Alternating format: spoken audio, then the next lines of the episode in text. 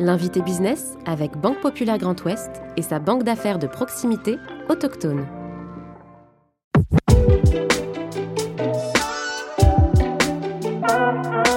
Il crée en 2017, aux côtés de son associé, son industrie de pointe dans la transformation de matériaux cellulaires située à Beaucouzé. Ses 35 collaborateurs sont spécialisés dans l'assemblage, la découpe, le complexage à chaud et la thermocompression. Mathieu Billiard, directeur général d'Apsel, est aujourd'hui l'invité business.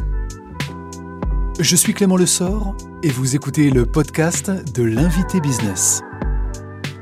Bonjour Mathieu Billard. Bonjour. Merci d'avoir accepté notre invitation dans le fauteuil de, l'invité business. Vous êtes le, directeur général d'Apsel.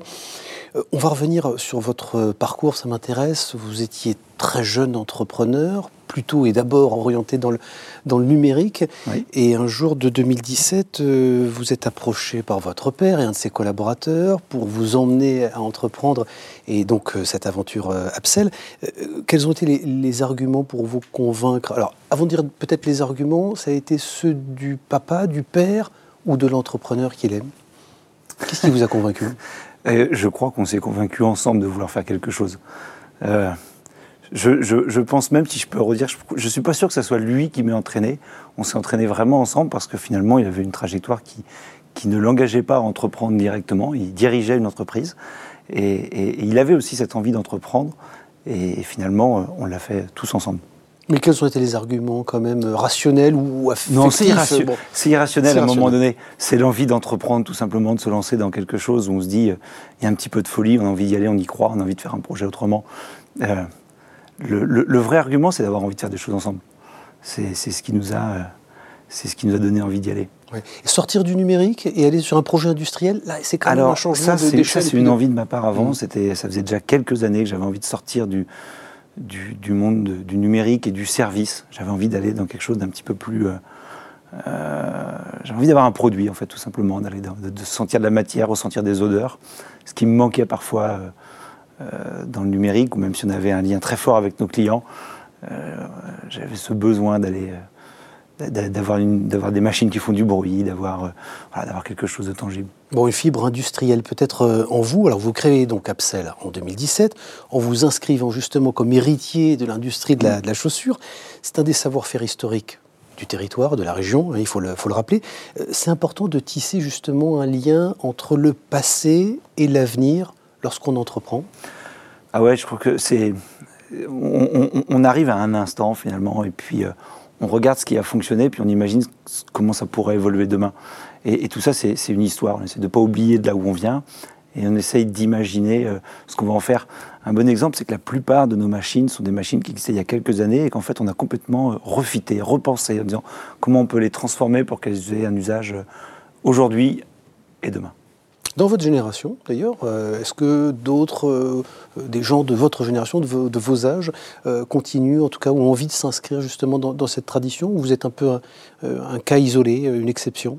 Non, je pense qu'il y a de plus en plus de, jeunes entrepreneurs qui ont envie de se retourner sur, ces, des métiers un petit peu plus traditionnels, revenir peut-être un petit peu moins travailler dans des grands groupes, revenir à des, PME avec un un savoir-faire, un produit qu'on a envie de, valoriser, et puis euh, on trouve une taille un petit peu plus humaine.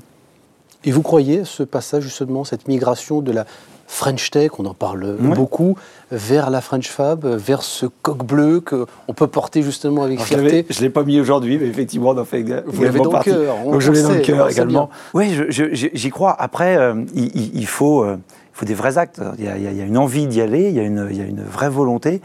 Maintenant, il faut que dans les actes, on ait euh, cette génération d'entrepreneurs qui se, qui se réapproprient, euh, qui, qui arrivent à recréer, à réentreprendre dans des métiers qui sont euh, un petit peu plus, comment dire, c'est un petit peu plus compliqué d'aller entreprendre dans de l'industrie que, que d'arriver dans, de la tech où avec quelques ordinateurs, on peut démarrer. Et je l'ai vécu de l'autre côté avant, c'était un petit peu plus facile. de l'autre, tout de suite, les risques ne sont pas les mêmes non plus. Il faut tout de suite un petit peu de, petit peu de capitaux pour entreprendre, il faut que, les partenaires vous fassent confiance. Euh, et j'espère qu'on va en avoir de plus en plus.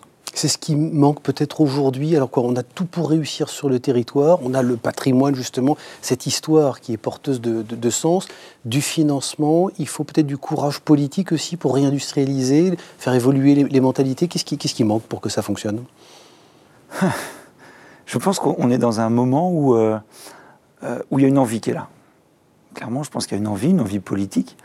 Euh, maintenant, entre l'envie politique et puis et puis la réalisation, il, manque, euh, il, me semble manquer des choses. Il manque effectivement peut-être déjà le courage des, entrepreneurs, parce que c'est vraiment, encore une fois, pas si évident que ça. On est dans un monde aujourd'hui où, où, on est bordé de plein d'incertitudes. Euh, ça change énormément. Et en même temps, je crois que c'est ce qui peut permettre euh, d'entreprendre de manière nouvelle. Donc il faut se jeter, il faut y aller. il faut un petit peu d'insouciance. et et saisir tout ce qui, tout ce qui arrive, parce que le monde est en train de se bouleverser. Donc ça va créer des, opportunités euh, formidables. Alors vous dites justement entreprendre de manière innovante et pour faire le pont, la relation avec votre passé euh, numérique, est-ce que justement cette expérience influence votre manière d'entreprendre, d'innover, votre relation aussi managériale? Est-ce que vous avez finalement importé une culture start-up dans votre façon de faire de l'industrie aujourd'hui, dans votre relation avec vos équipes? Bah, déjà, je que le, je me permets, le mot start-up, finalement, c'est démarré. Et c'est vrai qu'aujourd'hui, c'est connoté start-up forcément lié à, au numérique. Au numérique. Et, c'est peut-être dommage parce que finalement, une start-up, c'est une entreprise qui démarre. Donc Upsell est une start-up industrielle euh, on, peut dire ça. on peut dire ça. alors oui, inévitablement, le, euh, la, culture industrielle est clairement pas la même que la culture euh, numérique. les, les, les hommes qui composent l'industrie euh, n'ont pas aussi cette même culture. Et, c'est vrai que ça a peut-être été pour moi la, première, euh, première difficulté, c'est-à-dire que je pensais qu'un petit peu plus facilement des choses que je pouvais voir d'un côté pouvaient passer de l'autre. Euh, c'est pas le cas, mais ça se fait. C'est-à-dire que c'est pas naturel, même pour, euh, même pour, pour, pour les collaborateurs, c'est un changement qui peut, qui peut des fois se dire mais c'est pas, pas possible, vous donnez trop facilement des choses que nous, on, a galéré en démarrant euh, de zéro, on est passé là, là, là, là, là, là, là. Et c'est vrai que dans la culture, euh, dans la culture peut-être un petit peu numérique, on, peut aller un petit peu plus vite, on peut, se dire, tiens, si tu es compétent, tu peux tout de suite prendre ça en charge. On a peut-être moins cette, ce, ce, mode de management très hiérarchisé, très long. Très... Et vous pensez que ça peut dépoussiérer en quelque sorte cette industrie qu'on a souvent désignée comme étant vieillissante et contribuer à l'attractivité de, vos métiers, notamment pour attirer les, talents chez vous? Il y, a, plein d'entreprises et d'industries qui ont déjà fait cette mue. Euh, mais oui, je pense que ça peut y contribuer. C'est-à-dire qu'il faut qu'on arrive à redonner, euh, faut qu'on arrive à redonner un esprit. Euh, facilement d'entreprendre au sein des, des, industries, des petites industries, dans les grosses, encore notre sujet, mais dans les petites. Et, là où on arrive à des difficultés, c'est notamment par, par la qualité des produits que les uns et les autres font. Inévitablement, très vite, on rentre dans, dans un process qu'on aime bien dans l'industrie. On a un process, c'est carré, c'est organisé. Et petit à petit, ben, on voit que ça, ça, ça détruit peut-être les initiatives et, le fait d'entreprendre au sein d'une entreprise. Ça veut dire que vous donnez une autonomie à vos collaboratrices et vos collaborateurs Vous les inscrivez en mode projet, justement, ah, chez, chez Absel? Complètement, et, au-delà du mode projet, c'est aussi d'apprendre les erreurs. C'est pas grave, on en fera forcément. Euh, on peut pas tout maîtriser. On peut, on peut pas tout maîtriser. Il faut, euh, il faut tester, il faut essayer, il faut accepter qu'on puisse, puisse se tromper. je pense que si on n'essaye pas, on on n'y arrivera pas. Et en fait, il y a même des innovations qui arrivent à la base d'erreurs, en fait. J'ai des, exemples en tête de, formules chimiques qui ont été une catastrophe et sur lesquelles le produit, à la fin, a, créé quelque chose. Les accidents heureux, il faut justement. il, en faut, il en faut, il en faut. La culture du, test and learn. Euh, je crois savoir aussi, c'est important et intéressant, quand on essaie de, de saisir le dirigeant que vous êtes, et dans votre relation aux femmes et aux hommes, euh, que vous auriez un jour aimé être médecin, comme vos grands-parents, justement, qui soignaient les, ouvriers dans les, dans les carrières d'ardoise euh, il y a quelques, années.